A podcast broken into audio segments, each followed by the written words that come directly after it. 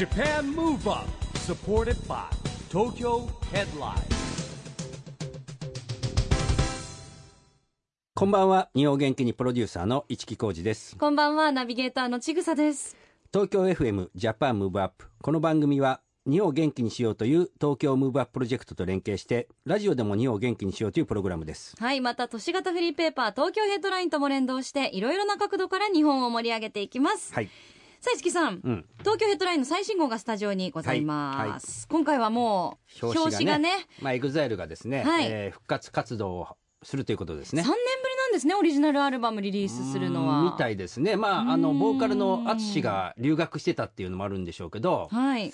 まあ、全国のドームツアーが始まりますんで9月からね、はい。えー楽しみなことですけどね、うん、はい。たっぷりと記事も載ってますので、うん。ぜひねチェックしていただきたいと思いますが、えー、EXILE の皆さんもね本当に素晴らしい音楽、うん。特にノリノリで踊れる音楽届けてくださってますけれども、今夜のゲストはですねそんな踊れる音楽を届ける伝道師と言いましょうか、えーディスコ DJ の第一人者 DJ オはい。ッシーさんです、まあ、オッシーさんはね、えー現在も多くのディスコイベント企画したりですね、はい。えー DJ のスペシャリストとして活躍してるんですけれども、まあ、いろんなねコンピレーション CD なんかも出してますしね、はいでもね本当に何でしょうね、まあ、僕もディスコ世代なんで、えーやっぱりいろんなイベントやってディスコをね文化だって活動してるねオッシーさんね。すごくねリスペクトしますよ。はい、なんか日本で一番集客力があるうん。DJ タレントさんという呼び名も高い呼び声も高い方ですよね、えー今日もたくさんお話伺っていきましょう。この後は DJ オッシーさんのご登場です。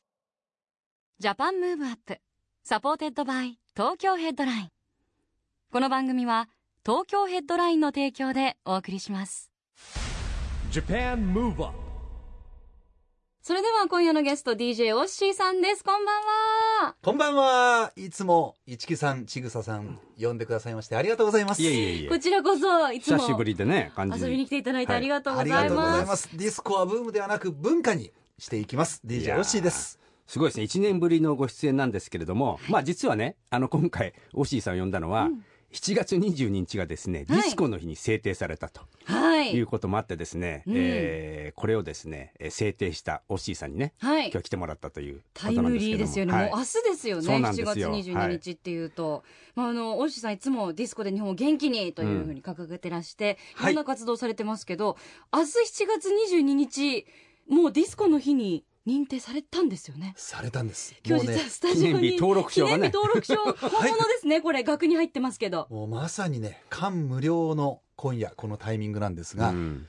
間もなく、数時間後にですね、うん。ディスコの日となります。なる。なるほど、えー日本全国、えー日本の記念日として、うん。えー全国民の共有財産としてこのディスコの日というのが正式に認定を受けました、うんえー申請していたのは今年に入って早々の、えー月からなんですけども、はいえなぜ7月22日になったのかというとですね、うん。えー今年映画の「サタデーナイトフィーバーが」はい。えー公開40周年の年なんですが日本で公開された日が7月22日だったんです。あなるほどね。それが一つのきっかけとなって7月へー22日に、えーでえーあるならばディスコの日という、えー。えー日にちをこう記念日協会に申請してみてはどうかというような思いがありまして。なるほど。あこれやっぱ申請するときには理由が必要なわけですね。です。簡単にはやはり制定はできないんですね。なるほどね。やはりその背景になっていることだとか、うん。理由をしっかり書いて、うん。そしてなおかつ制定された暁には、うん。毎年その日に、えー記念イベントを実施し続けなければいけないんです。あなるほどね。この、えーディスコの日というのも毎年必ず7月22日にうん日本全国各地のどこかしらのい、うん。会場でイベントが行われないと認認定取り消しになってしまうと。いうことでこれから未来英語をずっと続けていかなければいけないんです。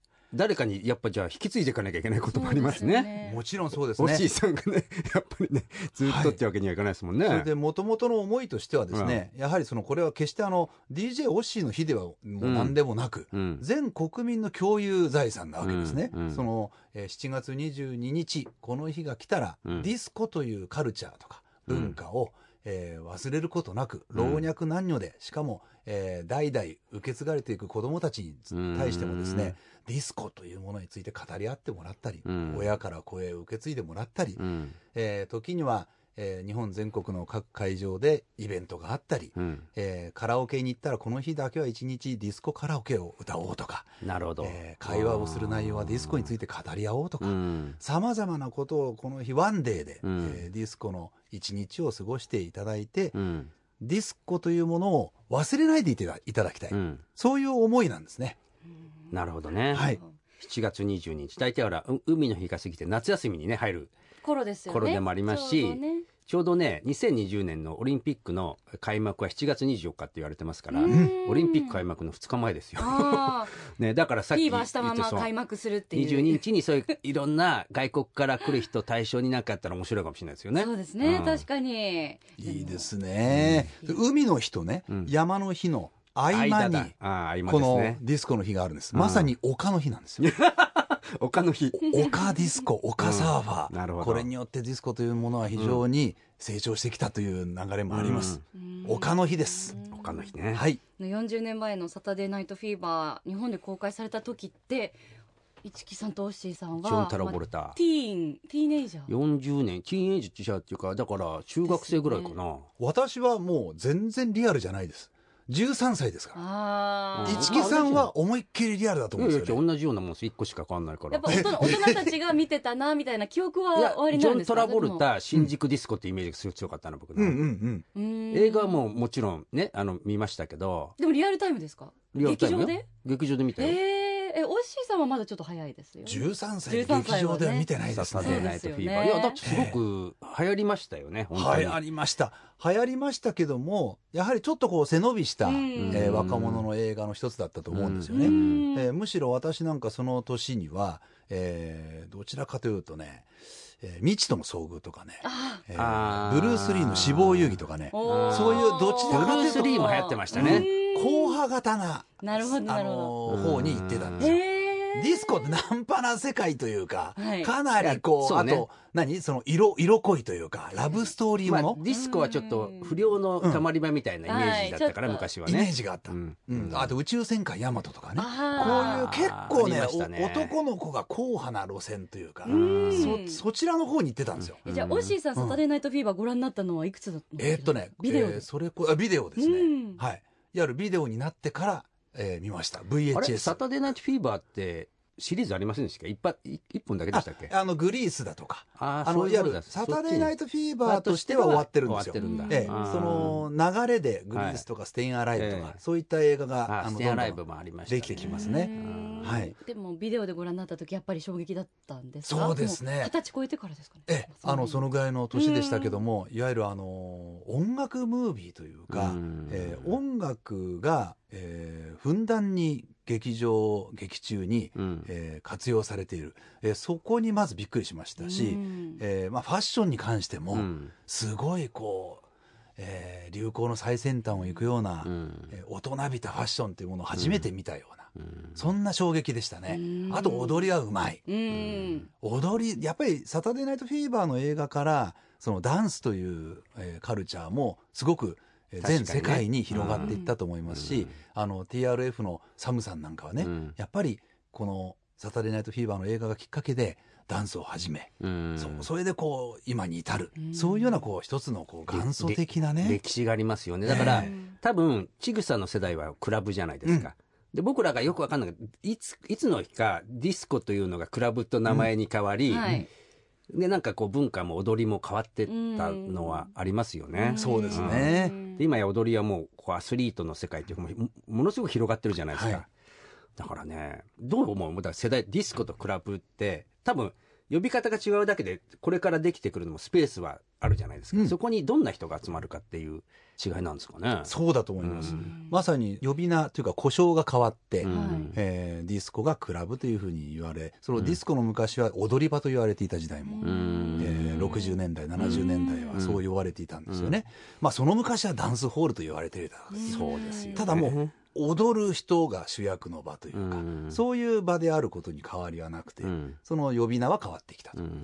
まあ、その中でそこで過ごす人たちが基本的には代々若者たちが中心だったんですよね。よね、現代はそこに老若男女が楽しめるようなはい。ダンスフロアの環境、うんうん。こういう時代が今の時代だと思うんですね。うん。こういうあの世界、えーうん。えー社会観というものをなんかこれからどんどんこう一般化していくと、えー踊りとかディスコというものがこう文化に根付くんじゃないかななんていうふうに願っております。うん。はい、オッシーさんもよく親子3代でディスコは楽しめる場所ですよっていうのをおっしゃってますけれども、あのオッシーさんが作られるノンストップミックスとかも本当それこそ子供から大人までノリノリではい。聴けるシリーズですよね。そうですね。そういうことを意識して選曲を、うん。えーしたりミックスをしたりとか、えー心がけてます。うん。はい。そんなまさにオッシーさんのですね「ノンストップミックスの最新作が6月にリリースされたばかりということで、はい。リリースおめでとうございます。ありがとうございます。まさにタイトルは「レッツディスコ」というタイトルなんですが、分かりやすいタイトルになってまして、はい。いやでもねすごいですよね。でこのやっぱ CD だってシリーズで続いてますからね、そうですよね、結構リリースのたびに遊びに来ていただいてるような感じがする。私最多でゲストに呼んでくださってる、えー番組で本当に感謝してますよ。我々もいつも楽しみになっちゃって、うん、僕はあのディス恒例みたいな。評論家で そうですよね。で毎回お邪魔するたんびにもう話長くなりすぎ長てもうねディレクターの加藤さん泣かせの番組というふうに言われてますけどね。お話つきませんからね、ええ。でももうあの市木さんも大好きなディスコサウンドもはい。ちょっと聞きたくてうずうずされてると思いますので、えーラジオの前にもそういう方たくさんいらっしゃると思います、えー最新ノンストップミックスレッツディスコノンストップミックス Mix by DJ オッシーの一部お聞きいただきたいと思います。こちらです。Japan Move Up. オッシーさんによります。最新ノンストップミックスレッツディスコノンストップミックス Mix by DJ オッシーからお届けしておりますがもうノンストップで聞いてたい本当に。はい。実際ノンストップで、えー70分間ほど休むことなく収録されてます、まあだってほら DJ ってノンストップとかつなつなつなぎだもんね。やっぱりね、うん。しかも今回の作品は、うん。70年代を中心にしたソウルディスコファンク、えーロック。こういった王道の定番曲を中心にしてるミックス CD なんですね。うん。それで70年代の中心の王道ディスコソングのノンストップになってる CD っていうのは、今までありそうでなかったんです。え世に出てきた、えーミックス CD っていうのうん。は80年代もの以降なんですよ。そうバブルなんですね。80s だとか、へー 90s だとか、クラブヒットとか、うん。そういうものは全て80年代もの以降なんですよ。ー市場に回ってるものは。70年代って意外とありそうでなかったの。ないんだ、えーだから、いや、一曲一曲に、あの選曲されてはいるコンピレーション CD っていうのはたくさんあるんですけどミックスされてるものはないんです。そういった点でも非常に貴重だと思います。なるほど。はい。アバの Dancing Queen だってミックスされてますからね。あ本当ですね。一曲目がはい。CD のそうなんです。 Dancing Queen なんですで、ねドナサマーの Hot Stuff だとか、うん。あとはい。タバレスの More Than a Woman とか、うん。えーイボンヌ・エリマンの「If I Can't Have You」とうん。この「サタデー・ナイト・フィーバー」の映画のサウンドトラックに入っている曲もふんだんに使っていまして全部ミックスされてるんです。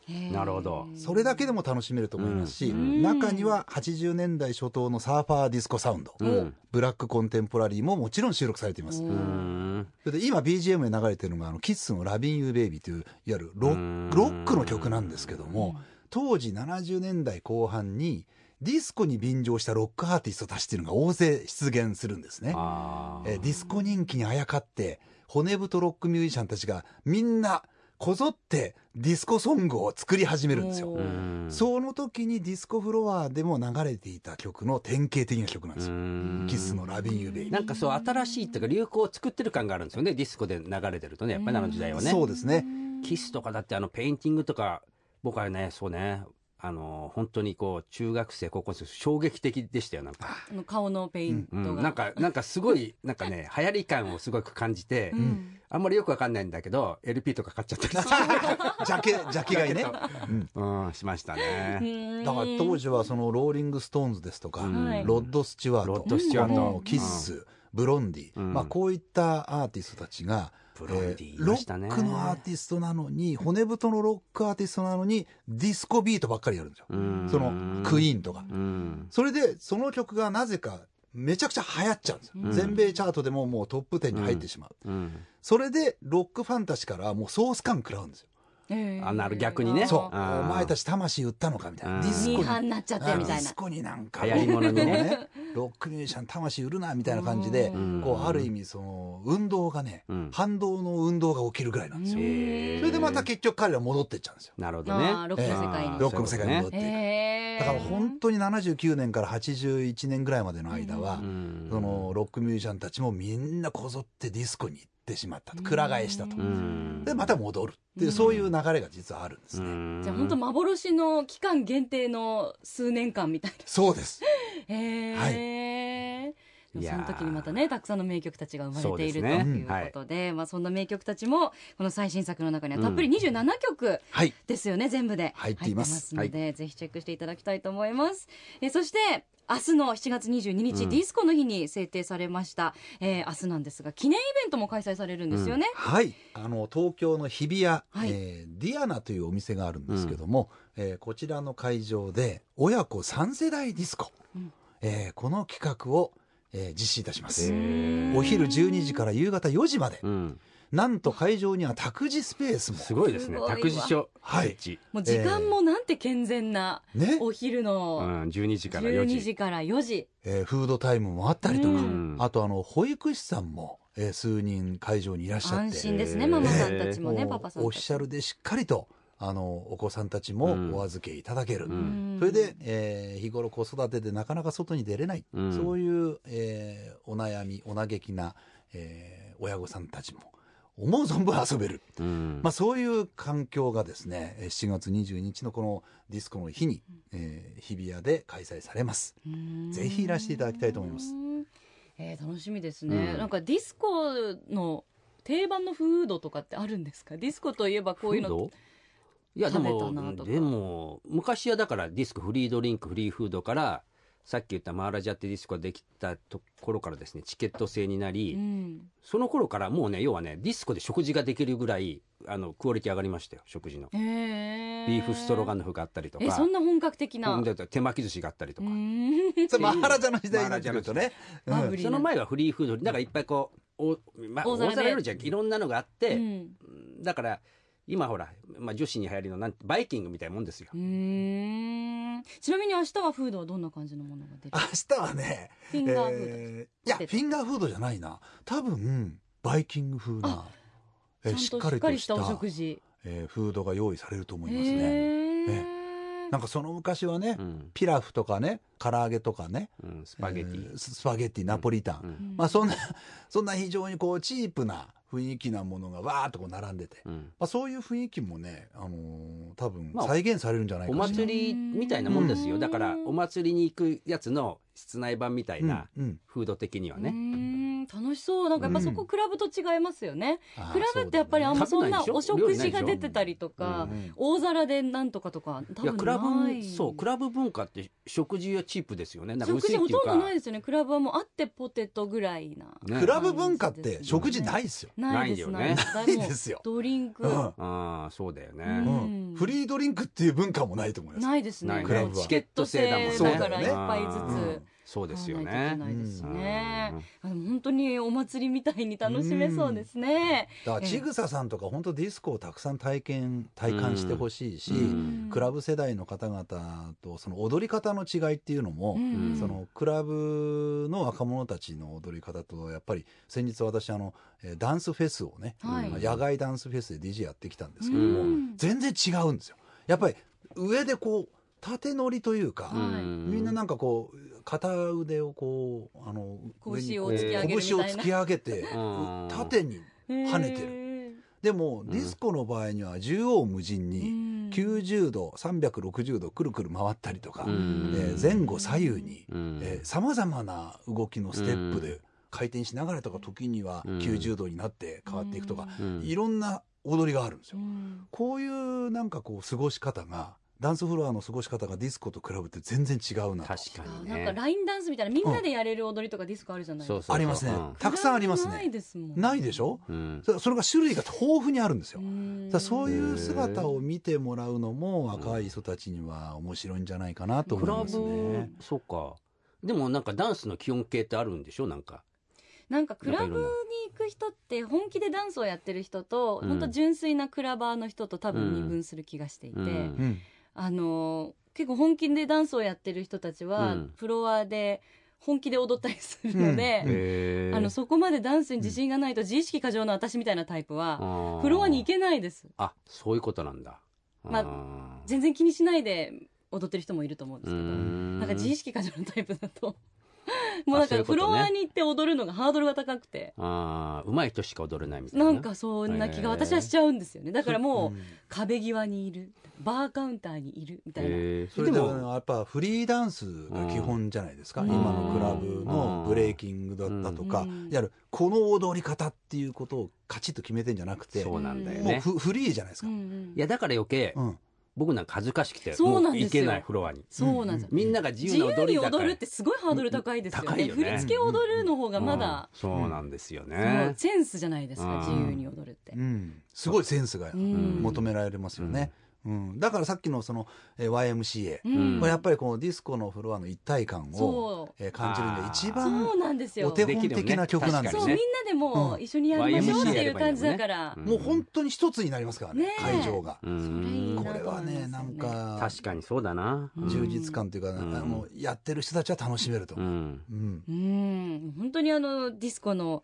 魅力特にお二人にお伺いしてると もう時間があっという間にね 泉のように褒め言葉出てきますからね。そうですね。足りないんですけれども。青春でしたからね、もうね。ねでももう本当終わったことじゃなくて今もなおね、うん。もう本当にブームじゃなくて文化として、はい。もう何歳になってもそのときめきが蘇る。いやだから今この年代の元気な人たちがほら、う。ん時間が余裕ができて、ね。よくねディスコのイベントよくやられてますよね、うん。いろんなところでね。そうですね。ね。またそういう方たちがお子さんとかお孫さんと一緒にはい。楽しそうですよ。んで。だって今マハラジャだって大阪名古屋、うん。東京とね3エリアにできましたからあね新たにまた再スタートというか、ね。うん。だから大阪にもできて名古屋にもできてってあるからやっぱ行く人がいるんでしょうね需要があるからこそですからうんね、引き続きまたねディスコのブームじゃなくてディスコ文化はい。のねブームではなく文化に根付かせていきたいと思います、引き続き楽しみにしてます。あのオッシーさんまたリリースがない時も遊びに来てくださいぜひ。あのね、ありますから必ず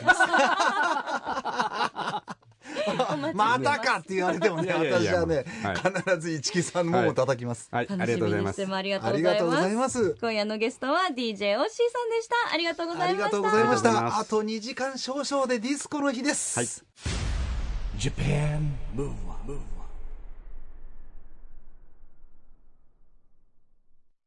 まあ今日はね久しぶりに DJ オッシーさんに来てもらいましたけども、はい。まあすいませんねちぐささん。我々はディスコ世代なんでですねついつい盛り上がってしまうんですけ話ど盛り上がる。なんか本当ねあの水を差すようで申し訳ないですもの、毎回。なんかじゃあそろそろお時間がとかっていうのが、私悪者みたいな毎回やっぱねデ感じがします。ィスコとクラブの違いみたいなところに入っちゃうとね余計そうなんですよね。熱くなりますよね、はい。討論がね、うん。いやでも本当に毎回聞いててね非常に興味深いですし私もねディスコ、はい。あの遊びに行かせて一緒にねいいただいたこともあるので、あのすごいやっぱクラブと違って、うん。どの世代でもやっぱ楽しめるそうですね。敷居の低さというか本当にこうウェルカムな感じ、うん。あのちっちゃい子でもいいし、うん。もちろん大人20代30代でもいいし、みんなであのそれぞれで自由に楽しみましょうっていう雰囲気がねすごいいいなと思うんですよね。僕ダンサーちぐさの踊り見たことないからなでもな。ひた隠してますからね。伝説伝説のなってますよ伝説に本当に。あいつ嘘つきなんじゃないかっていう噂が。いやいやだってほら エグザイルメンバーでもちぐささんのこと知ってて昔ちぐささんはって話よくするじゃないですか、ね本当ですからね、うんで踊り見たことない。はいですよ。見せないようにしようと思いますけど、さあそれではここで毎月第2月曜日発行のエンタメフリーペーパー東京ヘッドラインからのお知らせです。東京ヘッドラインのウェブサイトではウェブサイト限定のオリジナル記事が大幅に増加していますよ。先週の人気記事は元祖強カワクイーン山本美憂女子格美女図鑑第4回秋葉原に新登場した出会えるスポット立ち飲み SOD 女子社員を女子目線でリポートインタビュー、エグザイル、アキラ×カリスマカンタロウ、さあ決めようか世界一のダンサーを、などがよく読まれています。その他にもたくさんの記事が毎日更新されていますので、ぜひ東京ヘッドラインウェブチェックしてみてください。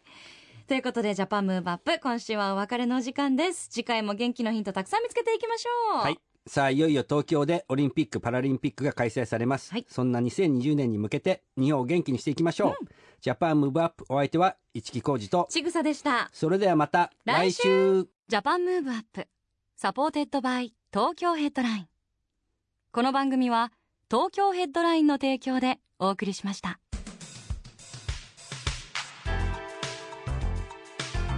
Japan Move